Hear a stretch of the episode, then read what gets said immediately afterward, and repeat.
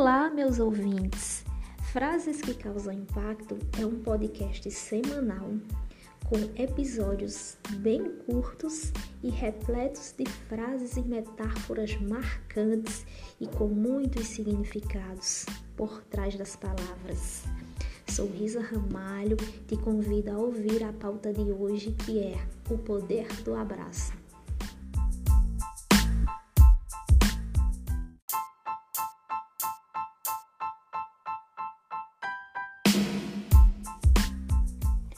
A frase de hoje é: O melhor lugar do mundo é dentro de um abraço.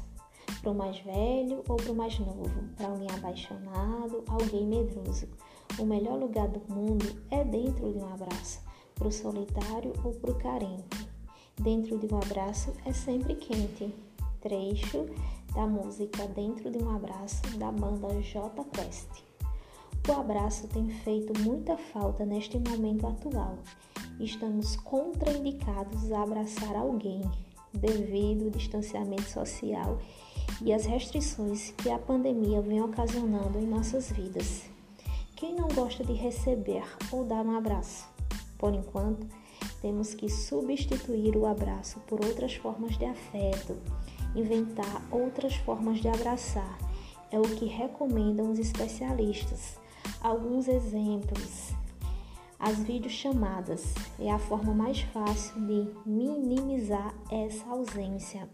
Segundo a Mobile Time Opinion Box, em pesquisa realizada sobre usos de aplicativos divulgada em meados de junho, 88% dos 2017 entrevistados usam este recurso para diminuir um pouco a ausência do abraço. Lembrando também da cortina do abraço, que através de um plástico colocamos os braços e conseguimos abraçar sem tocar a pele do outro. Já assisti várias reportagens com esse gesto, principalmente acontecida em hospitais, para que alguns parentes dos pacientes possam abraçá-los, claro de uma forma bem segura. Mesmo na impossibilidade de abraçar alguém, vejamos os benefícios que um abraço pode trazer para o corpo e para a mente, e não são poucos, inclusive atestados pela ciência. Abraços fazem bem à saúde, deixam pessoas mais felizes, reduzem o estresse, oferecem proteção, desenvolvem relacionamentos. Abraço é cuidado, é a forma que encontramos de dizer tudo vai ficar bem, é aconchego para o coração, reduz os níveis de estresse e de ansiedade, fortalece a conexão, possibilitando o exercício do perdão, apoio e amor.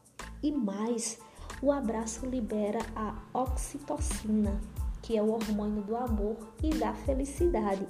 Ele melhora a confiança, a empatia e a generosidade afirma a psicóloga Lima Sui, professora voluntária do Instituto de Psiquiatria da USP, da Universidade de São Paulo.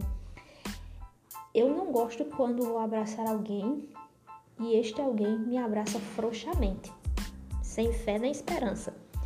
Eu gosto de abraçar com vontade, dar aquele abraço realmente forte que você sente o outro.